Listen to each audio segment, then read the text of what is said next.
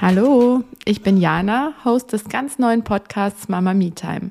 Wenn auch du Kinder hast oder gerade schwanger bist, hör doch gerne mal in meine ersten Folgen rein. Bei mir bekommst du eine kleine Auszeit vom Mama-Alltag, bei der es ausnahmsweise mal nicht um dein Baby geht. Den Link dazu findest du in den Show Notes. Aber jetzt erstmal ganz viel Spaß bei der nächsten Arbeitsphilosophen-Folge. Ach und übrigens, wenn dir mein Podcast gefällt, erzähl doch gerne anderen Eltern davon. Tschüss!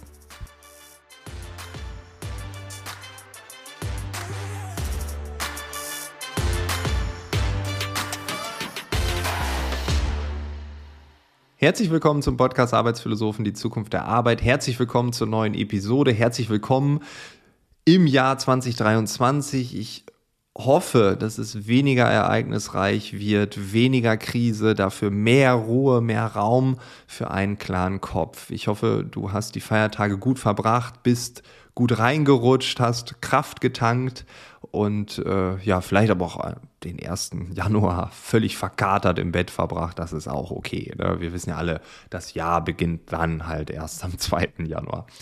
Arbeitsphilosophen macht in diesem Jahr genauso weiter wie im letzten. Also wir werden einmal pro Monat eine neue Folge veröffentlichen. Ausnahmen können die Regel bestätigen. Es kann sein, dass ich die ein oder andere Idee für ein Solo habe, vielleicht dann auch zusätzlich. Im letzten Jahr ja, gab es eine Art Themenstau bei mir im Kopf und manchmal ist es ja gut, wenn man diese Themen einfach ausspricht und dann in die Welt streut und schaut, was damit passiert. Anfangen möchte ich jetzt in der ersten Episode des Jahres mit einer Idee von einer guten Arbeit. Wie arbeite ich besser? Und ich habe von Professor Walz, der viel im Bereich Finanzen schreibt und dort einige Bücher rausgebracht hat, die Idee des Eat Your Own Cookings ähm, bekommen. Also das, was man predigt, das muss man auch selbst tun. Also das, was ich irgendwie äh, koche, das muss ich auch selbst essen. Und äh, das ist so heute die Idee. Wie arbeite ich besser? Besser kann man natürlich auch definieren oder sollte man definieren und ich glaube, das ist höchst individuell. Ich glaube, dass wir alle eine Motivation haben, warum wir besser arbeiten wollen. Manche wollen effektiver, effizienter werden, manche wollen weniger arbeiten, andere mehr, was auch immer. Alles kann, nichts muss. Jeder, jeder hat ihre eigene Motivation. Und deshalb möchte ich jetzt meine eigenen Prinzipien, meine eigenen Strategien teilen, die mir helfen, also mir persönlich helfen, besser zu arbeiten. Es kann sein, dass manche Dinge dabei sind, die für dich nicht passen. Das ist vollkommen okay. Pick dir einfach das raus. Vielleicht nur eine Sache, die besonders resoniert oder die zwei, drei, die zu dir passen. Und als Grundidee, als Fundament möchte ich einmal kurz James Clear erwähnen. Ähm, der hat das Buch geschrieben Atomic Habits. Und da geht es um die 1%-Methode. Und die besagt, dass man jeden Tag sich um ein Prozent verbessern kann und dann hat man nach einem Jahr so viel erreicht. So viel verändert, so viel bewirkt, also ein Prozent pro Tag. Und diese 1%-Regel, die klingt irgendwie so machbar, finde ich. Ne? Also wenn man so den ganzen Tag sich anschaut, dann ist 1% Verbesserung gar nicht so viel. Und gerade im Kontext unserer Arbeitswelt finde ich das überhaupt nicht absurd, jeden Tag ein Prozent besser zu werden.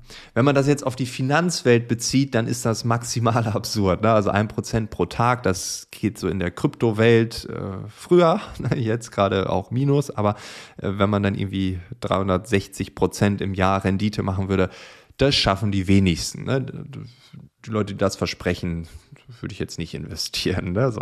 Aber ähm, auf unser Leben, auf unseren Alltag, auf unsere Arbeitswelt bezogen, auf einzelne Sachen da drin runtergebrochen, da glaube ich, könnte das funktionieren. Ein Beispiel, ich checke 15 Mal am Tag die E-Mail.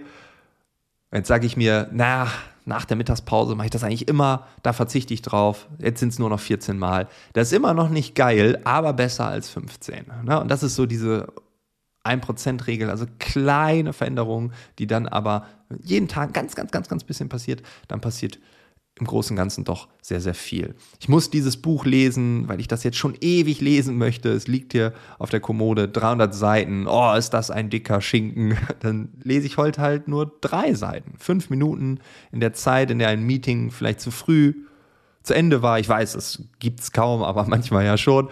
Und vielleicht liest man dann die drei Seiten und man hat dann angefangen. Ne? Und drei Seiten und dann sechs und dann neun und dann irgendwann ist man auch mit diesem Buch fertig.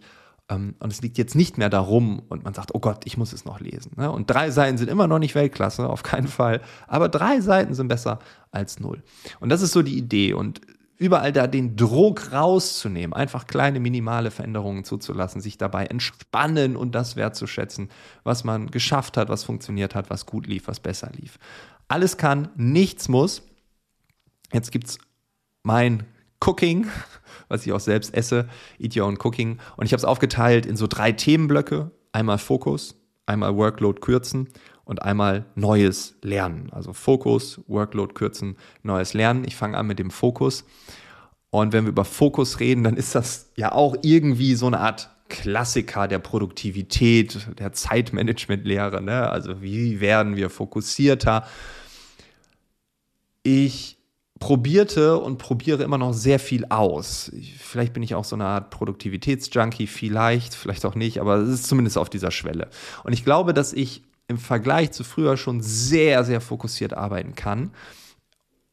Und in dem Wort kann steckt natürlich auch die Tatsache drin, dass es diese Tage gibt, die als Ausnahme gelten und dann die Regel bestätigen. Also es gibt Tage, wo ich einfach überhaupt nicht fokussiert bin und wo es einfach überhaupt nicht funktioniert. Aber es gibt zum Glück mehr Tage, an denen es funktioniert. Und da habe ich für mich vier Prinzipien, Regeln Gewohnheiten, 1% Veränderungen irgendwann mal gestartet. Und ähm, anfangen möchte ich mit der ersten, nämlich dass ich das E-Mail-Programm ausschalte. Also jetzt nehme ich diesen Podcast auf und das E-Mail-Programm ist geschlossen. Ich werde jetzt nicht von irgendwelchen Benachrichtigungen, die ich auch ausgestellt habe, aber ich werde jetzt nicht von irgendwelchen Benachrichtigungen abgelenkt, die sagen, hey, neue E-Mail, kannst du dann und dann hier und da sein und Vortrag halten, bla bla. Ne? Also ich schließe mein E-Mail-Programm. Und ich öffne das Postfach, wenn ich Zeit habe zu lesen und gegebenenfalls auch zu antworten. Und das hat eine Menge verändert. Also der Fokus auf eine Aufgabe. Mir hat es geholfen, mit 30 Minuten am Tag anzufangen, also 30 Minuten am Tag das Mail-Programm ausschalten. Und dann habe ich die Selbsterfahrung gemacht. Ich, das klingt jetzt so hoch, aber äh, wie gut es mir tut, wenn ich ganz fokussiert auf meine Mails schaue.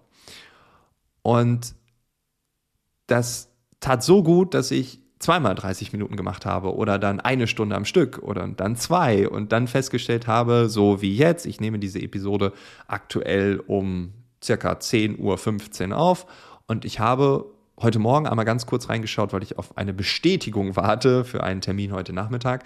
Ähm, aber dann habe ich es ausgestellt. Und seit 8 Uhr heute Morgen gibt es natürlich diesen inneren Drang zu wissen, ah, habe ich jetzt heute Nachmittag diesen Termin oder äh, fällt er aus? Aber ich widerstehe dem, weil ich sage, ich möchte jetzt diesen Podcast konzipieren, äh, mir Gedanken darüber machen, äh, ihn final äh, darstellen und dann auch aufnehmen. Und in dieser Zeit ist das E-Mail-Programm aus. Und ein Argument, was häufig kommt, ist, ja, aber ich muss doch sofort antworten. In meiner Firma, in meinem Unternehmen, da ist das so. Und mein Gegenargument ist immer, wenn du in einem Meeting analog mit deiner Chefin wärst, würdest du das auch machen? Und die meisten sagen dann, nein, auf keinen Fall. Ja, siehst du. Und du hast regelmäßig Meetings mit deiner Chefin oder deinem Chef, völlig egal. Und dann machst du es nicht. Warum machst du es, wenn du es vor deinem, wenn du vor deinem Rechner sitzt? Und vielleicht schaffst du es ja, diese eine oder zwei oder fünf Inseln der Ruhe im Tag zu implementieren. Also das E-Mail-Programm muss nicht permanent online sein, auch wenn die Kultur im Unternehmen das so will und man sonst angerufen wird, wenn man nicht innerhalb von vier Minuten antwortet. Kommen wir später nochmal drauf. Zweiter Punkt. Social Media Downsizing. Ich habe schon oft betont, dass ich Social Media quasi komplett verlassen habe. Das tat und tut mir richtig, richtig gut. Ähm, bei LinkedIn bin ich aktiv, wieder aktiv.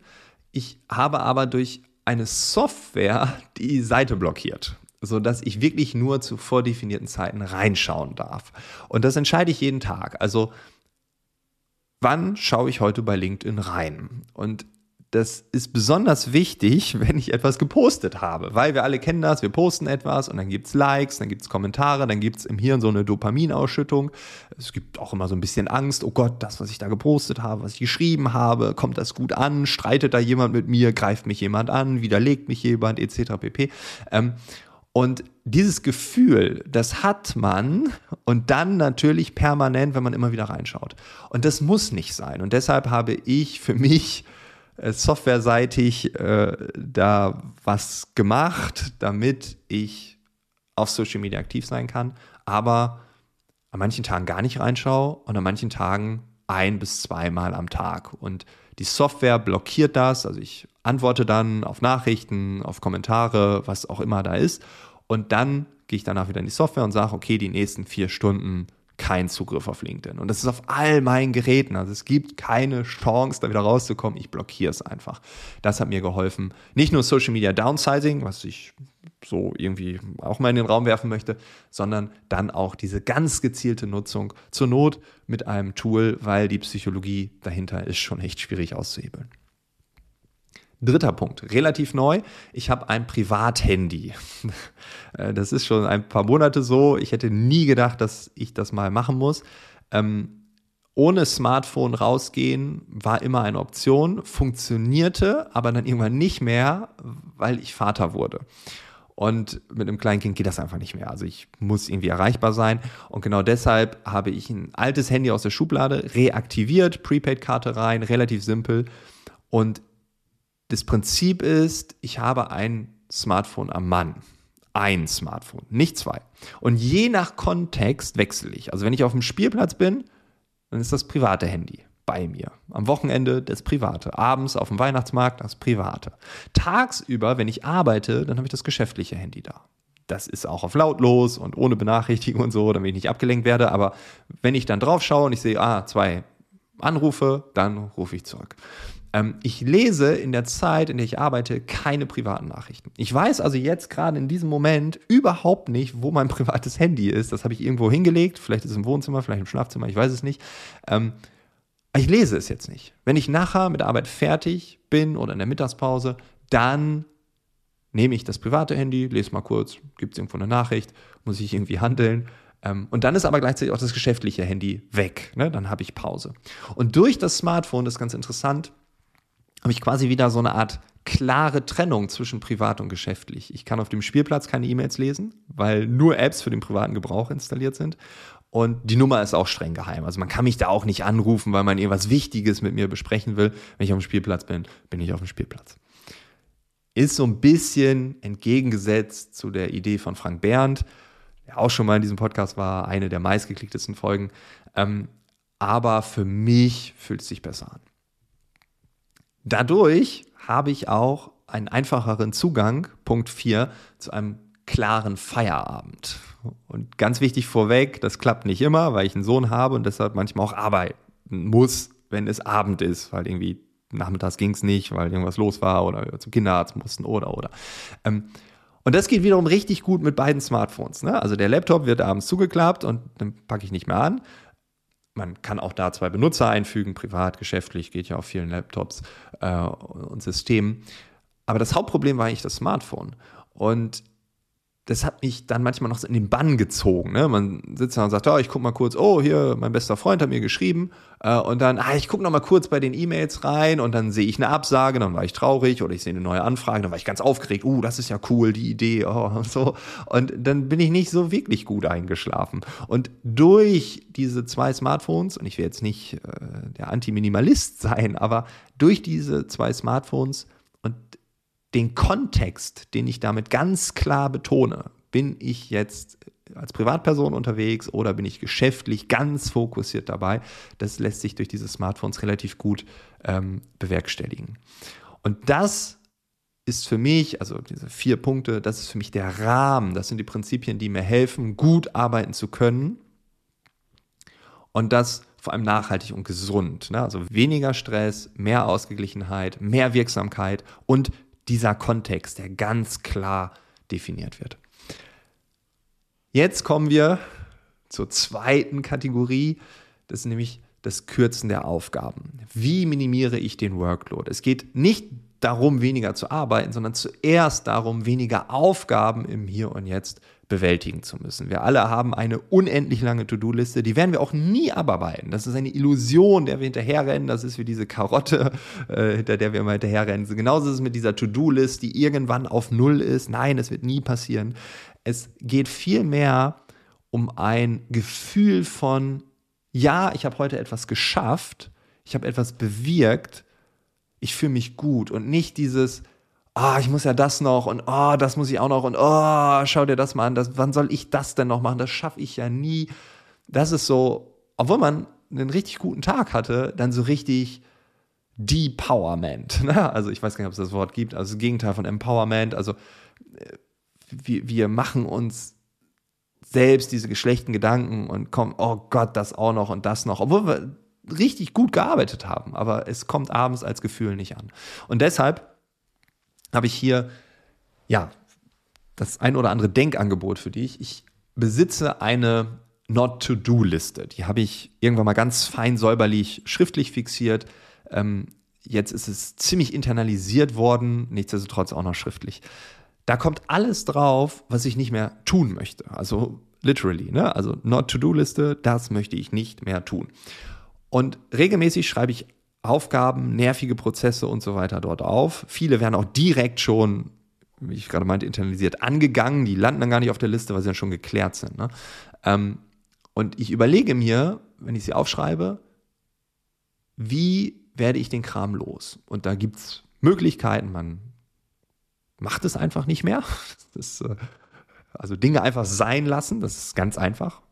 Dann kann man automatisieren oder vereinfachen. Ne? Das geht auch in großen Unternehmen. Es gibt dann immer auch hier Argumente, ja, wie soll ich das denn machen? Ne? Die IT, die hat ja nur, ja, aber innerhalb dessen, was die IT vorgibt, gibt es oft, oft Möglichkeiten, wie man für sich auch Automatisierung, Vereinfachung einführen kann. Ne? Also wenn man mit der klassischen Microsoft-Welt unterwegs ist, das ist man in großen Unternehmen häufig, da gibt es ganz viele Möglichkeiten. Das ist nicht ganz einfach, aber es geht. Aufgaben verteilen ähm, ist auch eine Möglichkeit. Also wer könnte diese Aufgabe bewerkstelligen?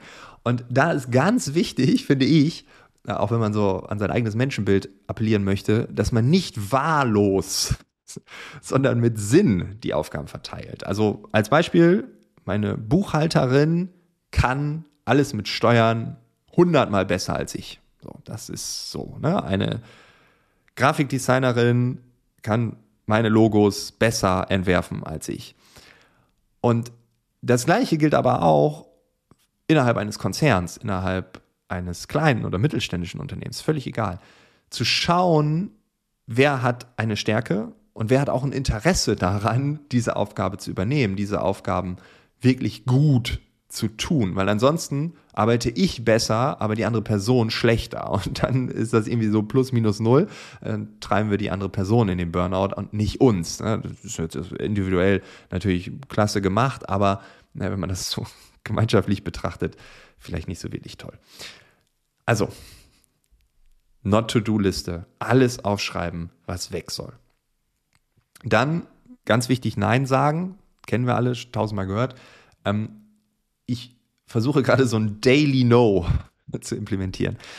Warum Daily No? Ähm, was heißt implementieren? Also es geht jetzt auch einfach um zu sagen, dass man jeden Tag Nein sagen sollte, weil viele To-Dos, der größte Workload entsteht meiner Meinung nach bei mir, aber auch in vielen Unternehmen durch die ganzen Gespräche, ähm, glaube ich, kann ich das ganz klar behaupten.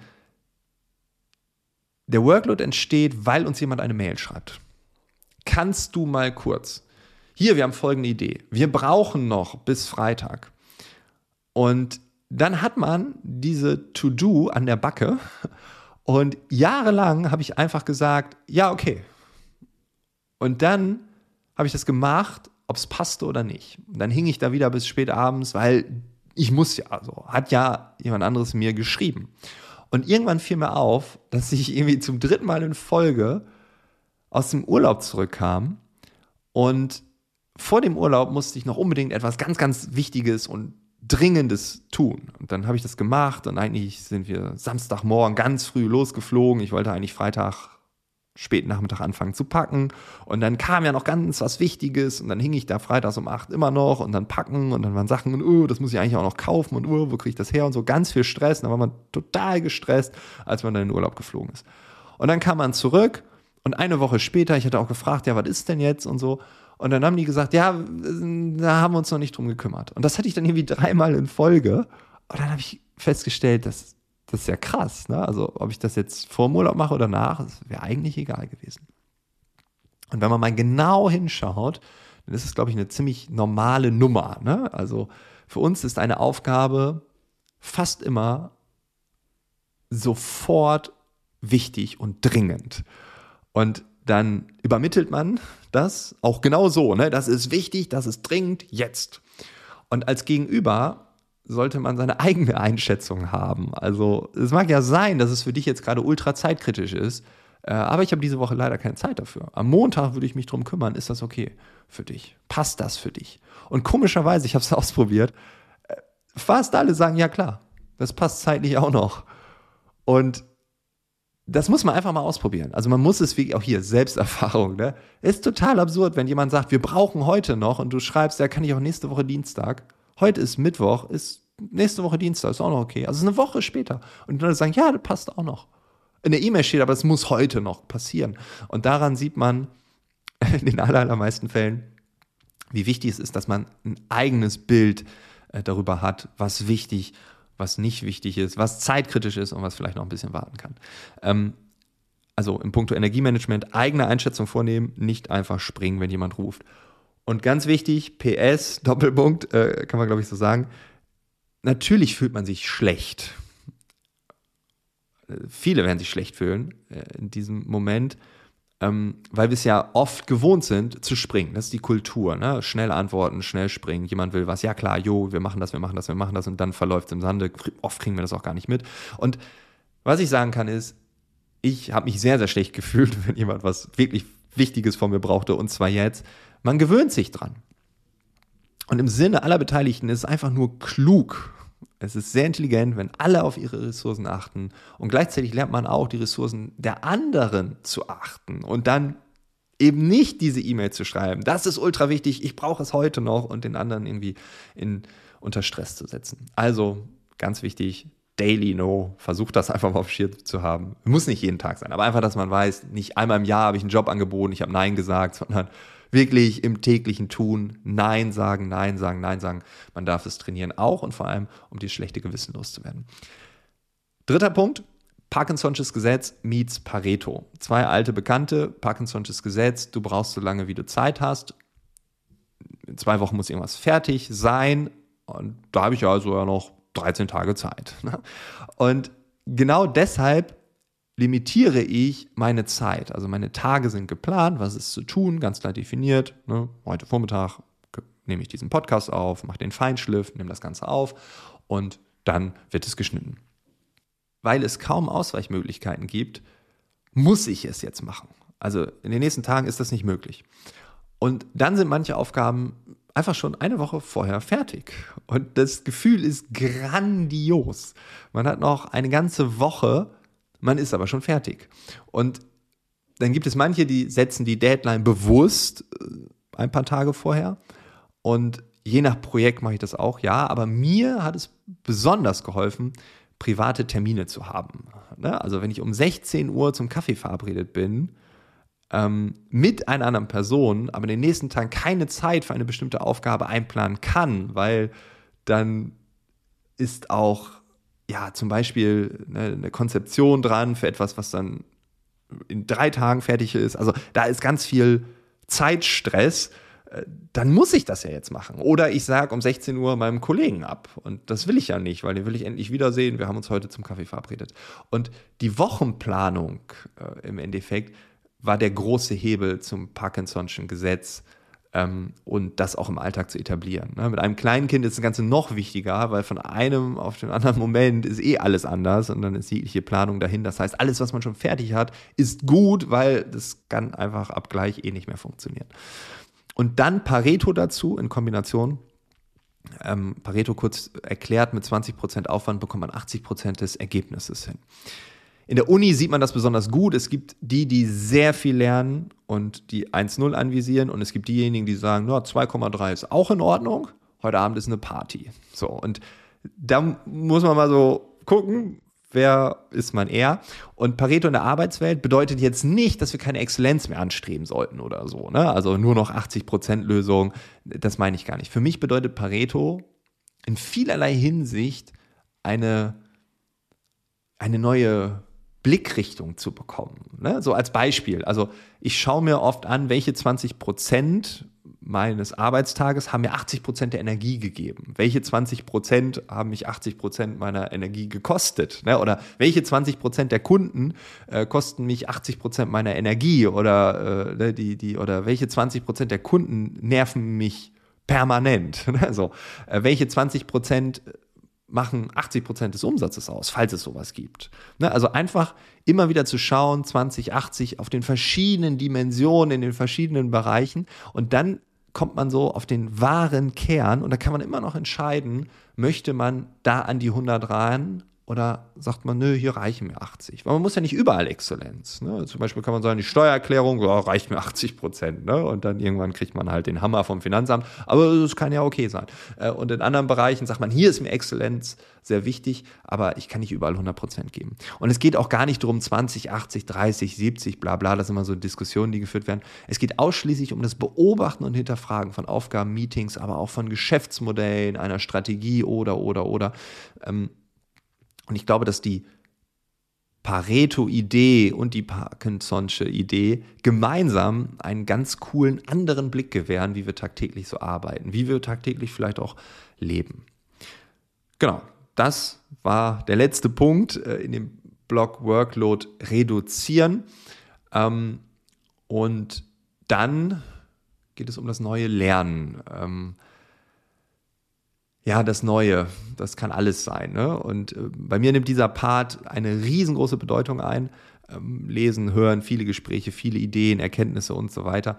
Ähm, wie schaffe ich es kontinuierlich zu lernen und auch damit zu arbeiten? Und eine Sache, die mir ganz wichtig ist, Eat Your Own Cooking, ich habe immer etwas Lesbares auf dem Schreibtisch. Ein Magazin, manchmal ist es auch ein Tab auf dem Rechner mit einem Artikel, den ich unbedingt noch lesen möchte.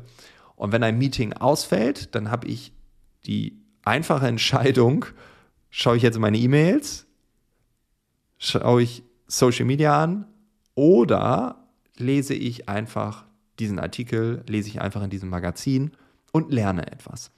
Und mir ist aufgefallen, dass es durch diese Strategie viel einfacher ist, nicht in die E-Mail zu schauen, nicht bei LinkedIn reinzuschauen. Gut, ich habe eben schon erzählt, bei LinkedIn habe ich auch diese Software, die das blockt, aber ähm, es ist so erfüllend, äh, einfach dann etwas zu lesen und etwas zu lernen. Für mich, das kann für andere ganz anders sein. Besonders auffällig ist das, wenn ich ein Buch neu angefangen habe, fange ich an und lese ich die ersten 60, 70, 80 Seiten, einfach so, wow, cooles Buch und so. Und dann liegt das hier auf meinem Schreibtisch.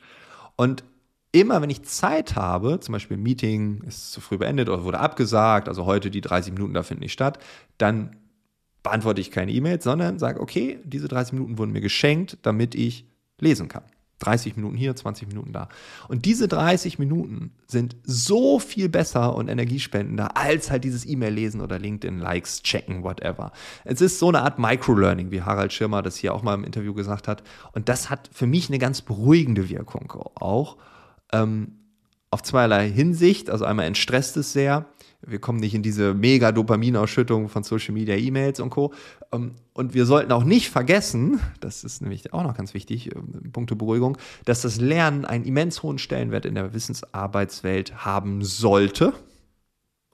Also nicht überall hat, aber sollte und meiner Meinung nach in Zukunft haben wird. Also ein Buch lesen ist meiner Meinung nach genauso wertvoll wie das Kundenprojekt, das nächste Woche abgeschlossen wird. Das ist in Realität meistens nicht so. Da wird das Kundenprojekt immer das Wichtigste überhaupt sein. Operativ sticht immer und Umsatz auch. Ein Buch lesen, welches mir wichtig ist, das ist aber vielleicht auf Dauer noch wichtiger als dieses Kundenprojekt, das nächste Woche abgeschlossen wird. Und daran dürfen wir uns immer wieder erinnern, auch wenn es schwerfällt. Lernen ist Teil der neuen Arbeitswelt. Das sind nicht nur die Bücher, das sind auch die ganzen Dinge, die in unser Leben kommen, neue Tools, neue Techniken, neue Formen, wie wir mit etwas umgehen. Das gehört da auch mit rein. Ne, also dieser ganze Lernblock. Und dafür brauchen wir Zeit. Mir hat dieses Microlearning sehr geholfen. Vielleicht bist du ein anderer Lerntyp, ne? Zeit blocken etc. Das hat bei mir nicht so funktioniert, bei anderen wiederum sehr gut. Also der wichtigste Termin ist der Lerntermin und alle anderen Termine können verschoben, abgesagt werden. Diese eine Stunde am Tag, diese eine Stunde pro Woche, diese zwei Stunden im Monat, auf gar keinen Fall. Hat bei anderen funktioniert, bei mir persönlich nicht so gut. Dann, nächster Punkt, ist ein Lesen, Hören, Lernen, natürlich die eine Sache, die halbe Miete, wenn überhaupt. Wir müssen das Ganze ja aber auch verarbeiten, reflektieren, vielleicht im Alltag implementieren. Aktuell arbeite ich an einer Art zweitem Gehirn, ein digitales Gehirn, ein Second Brain, wie man im Englischen sagt. Also nichts Biologisches, ich lasse mir auch nichts in den Kopf einpflanzen oder so, ähm, sondern es geht darum, herauszufinden, was ich wirklich weiß. Ne? Also einer meiner Lieblingszitate, wenn du den Podcast hörst, weißt du es, wenn Siemens wüsste, was Siemens weiß. Auf mich bezogen heißt das, wenn ich wüsste, was ich alles weiß und das mit verschiedenen digitalen Tools, auch mit KI, dann abzubilden, damit ich Dinge, die ich mal kreiert habe, wiederfinden kann. Und ein Tool, welches mir sagt, ey, du hast doch vor drei Jahren schon mal so etwas Ähnliches gedacht. Nimm das doch einfach und bau darauf auf, anstatt das nochmal neu zu denken. Ja, also das Gehirn wirklich mehr zur Kreation zu benutzen und weniger zu merken von Dingen. Ähm, und dieses, ich weiß irgendwann, was ich weiß, ähm, ja, das ist so die, die große Aufgabe. Ne? Da stehe ich noch relativ am Anfang. Das hoffentlich letzte Puzzleteil ist gerade in der Mache. Da wird es dann definitiv eine eigene Folge drüber geben, weil ich glaube, dass jetzt die virtuellen äh, Tools so gut sind, dass sie uns wirklich helfen, ähm, das Thema Wissensmanagement auf individueller Ebene klug aufzusetzen. Und manche schreiben einfach ein Buch und Tagebuch oder haben so eine Art Kladde, wo sie alles reinschreiben. Das mag funktionieren. Bei mir funktioniert das so nicht. Ich brauche Software, Virtualität da, ähm, aber das ist, glaube ich, ein Punkt. Ich glaube, dass es für viele von uns ein absoluter Gamechanger sein kann. Ähm, und was heißt das für dich? Also, wir wollen jetzt nicht nur in die Zukunft schauen. Ähm, wie kannst du das Wissen, welches du hast, irgendwie dokumentieren und zugänglich machen. Weil nur dokumentieren und nie wiederfinden, das haben wir alle zuhauf gemacht. Und ja, das ist typenabhängig, ähm, aber das hat mir in den letzten Jahren sehr, sehr geholfen. Auf Dinge zurückgreifen können, manchmal auch Dinge nicht doppelt oder dreifach tun. Äh, das ist ein Hebel, um besser zu arbeiten. Dritter Punkt, äh, der Blick über den Tellerrand, auch so eine Binsenweisheit. Das ist mir im letzten Jahr aber noch mal aufgefallen wenn man sich mit neuen Themen beschäftigt, Vorträge, Workshops, Online-Kurse, Bücher, Podcasts, was auch immer, auch hier wieder typenabhängig, ähm, oft habe ich dort richtig gute Impulse bekommen. Es gab einen virtuellen Workshop, den ich besucht habe und da wusste ich gar nicht, oh, ist das richtig für mich so, habe das mal ausprobiert und der hat so viel verändert. Mein Invest war 90 Minuten und der Output ist enorm. Ne? Und wir leben in einer Welt, in der sich alle optimieren, vor allem spezialisieren und manchmal ist rauszoomen dann ganz hilfreich. Das ist mir im letzten Jahr mehrfach begegnet, wo ich dachte, wow, cool, dass ich das gemacht habe. Äh, das hilft mir auch dort, dort und dort. So, das war jetzt meine viel zu lange Solo-Episode. Nochmal kurz zusammengefasst, äh, oder erstmal sorry, dass es so lang wurde, aber ja, war anscheinend mehr, als ich am Anfang dachte. Kurz zusammengefasst, äh, im Bereich Fokus, E-Mail-Programm aus, Social Media, Downsize, äh, vielleicht auch irgendwie Sachen blocken. Ähm, ich habe wieder eine Trennung beruflich-privat kreiert durch das Privathandy. Ich glaube, ohne wäre es deutlich schwieriger. schwieriger.